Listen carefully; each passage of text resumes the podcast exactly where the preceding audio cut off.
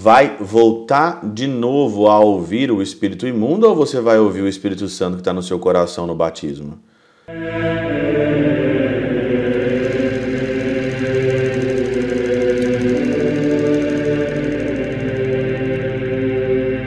Pai, do Filho e do Espírito Santo. Amém. Olá, meus queridos amigos, meus queridos irmãos, nos encontramos mais uma vez aqui no nosso Teós, Viva de Coriésio, Percor Maria.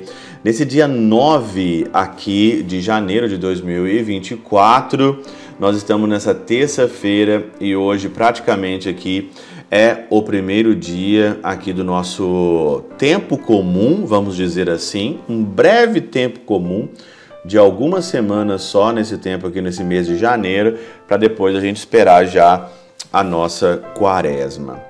E aqui então hoje, o Senhor, ele mostra para nós nesse começo, aqui ontem foi o batismo do Senhor e hoje então nesse dia 9, ele quer mostrar pela liturgia de Marcos, no capítulo 1, 21 a 28, praticamente, né?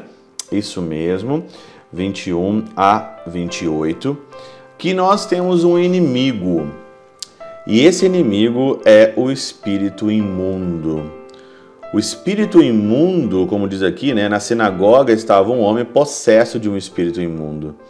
Depois do batismo, tudo maravilhoso, tudo lindo, mas a vida não é assim linda e maravilhosa. A vida, ela é uma luta, uma batalha, uma batalha contra esse inimigo que quer fazer você perder, que quer fazer que você se perca. E esse inimigo é o diabo, esse inimigo é o espírito impuro, que fica colocando em você ou dando sugestões a você de coisas que a princípio são gostosas, são boas, são prazerosas, são bem bacanas, mas ele não fala para você a consequência disso tudo, que no final a conta chega para todos nós. Olha que o diz o pseudo Crisóstomo.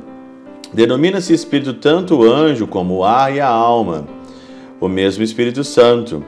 É para que, pela comunicação do nome, não caiamos em erro, acrescentou imundo. Espírito imundo.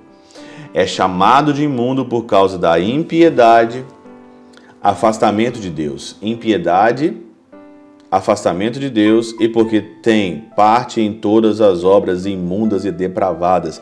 Obras imundas e depravadas. Ele fica soprando em você, dando a entender que isso, as coisas imundas e depravadas são coisas boas, são coisas gostosas, são coisas maravilhosas, todo mundo faz, porque também eu não posso fazer, o mundo tá novo, o mundo tá assim, vamos, vamos entrar nessa onda.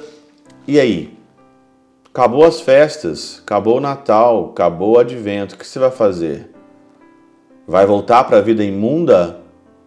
Vai voltar de novo a ouvir o espírito imundo ou você vai ouvir o Espírito Santo que está no seu coração no batismo? Qual espírito que você vai aí é, ouvir? O espírito de Deus ou o espírito de porco?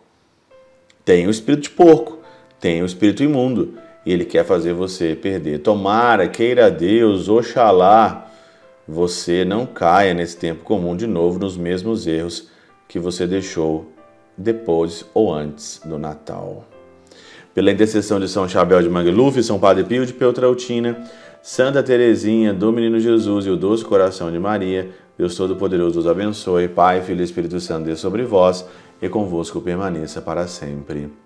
Amém.